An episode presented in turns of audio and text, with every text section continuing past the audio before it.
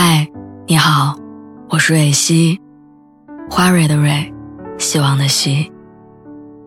今天你还好吗？你可以在微信公众号和微博中搜索“蕊希”，每天晚上我都会用一段声音陪你入睡。听完今天的故事，祝你晚安，做个好梦。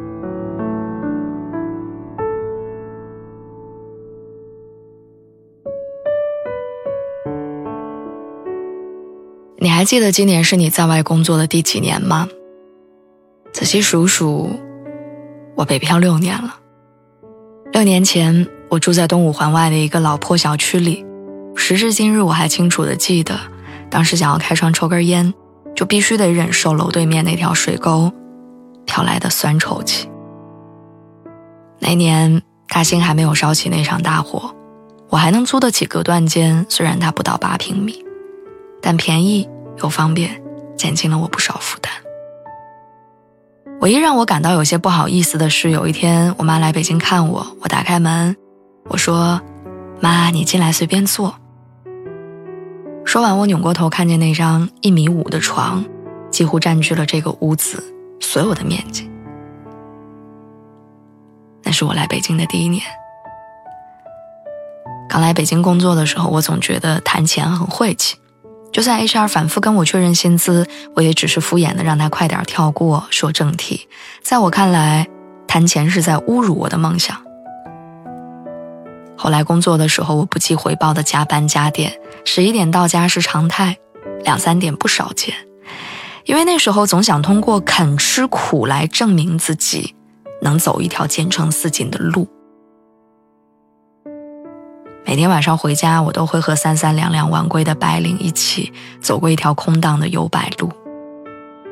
路灯照着树影，忽明忽暗，而我和其他白领的方向也随着走到岔路口之后，一个向上，一个向下。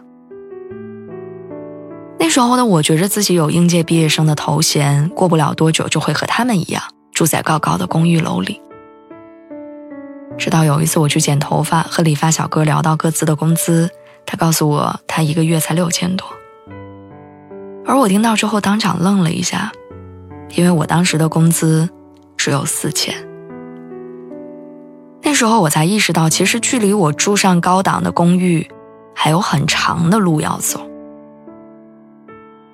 晚上我回到那个八平米的小屋之后，打开窗户抽烟，不争气的掉眼泪。内心仅剩的骄傲和清高，被那个理发小哥击得粉碎。我突然想起初中的时候，有一次和同班女生一起在操场上抛硬币，赌未来。我说我一定会在北京买套房子，然后把硬币用力的抛上天，在它落下来的时候，我狠狠按住。我一直都记得那是一个锃亮的一元正面。事实长大之后才知道，硬币还是那个硬币，但房价早不是你能数得清的了。这是我来北京的第三年，明白两个道理：一是我觉得我自己这辈子都赚不够在北京买套房的钱；二是抛硬币一点都不准。那时候我虽然赚的比原先要多不少，但我仍然不敢搬出东五环的那个老小区。不是我租不起高层公寓，只是我怕自己这两年好不容易攒下来的一点积蓄，被一套怎么也不会属于自己的出租房炸得一干二净。那时候我很喜欢给那个八平米的隔间买一些装修的饰品，其中最喜欢的是一张几百块钱的羊毛地毯，我把它铺在我的窗户和我的床中间，我常常觉得那就是我的归属感。这样的梦没做多久，我被中介通知要拆除隔断间，三天之内搬走。搬家那天，我像个狼狈的逃兵。那个地毯也因为装不下，被我丢掉。回想起这些糟糕的日子，我已经踏上了回北京的列车。每次过年回家的日子，都让我觉得时间像被谁偷走了一样快的可怕。等我反应过来，妈妈早已经把老干妈塞进我行李箱最里层，跟她说：“妈，我走了。”她说：“嗯，照顾好自己。”本来她打算去车站送我，但我执意不肯，我自己打个车就走了。关上门的那一刻，眼眶湿润。或许这是在外打拼的每一个异乡人都不敢面对的时刻。我突然想起之前在网上看到的一个问题：你为什么来了北京？最高赞的回答是：来北京是为了更好的离开。今年是我北漂的第六年，我坐在开往北京的列车上，我看着窗外倒退的风景，想起过去北漂的种种心酸。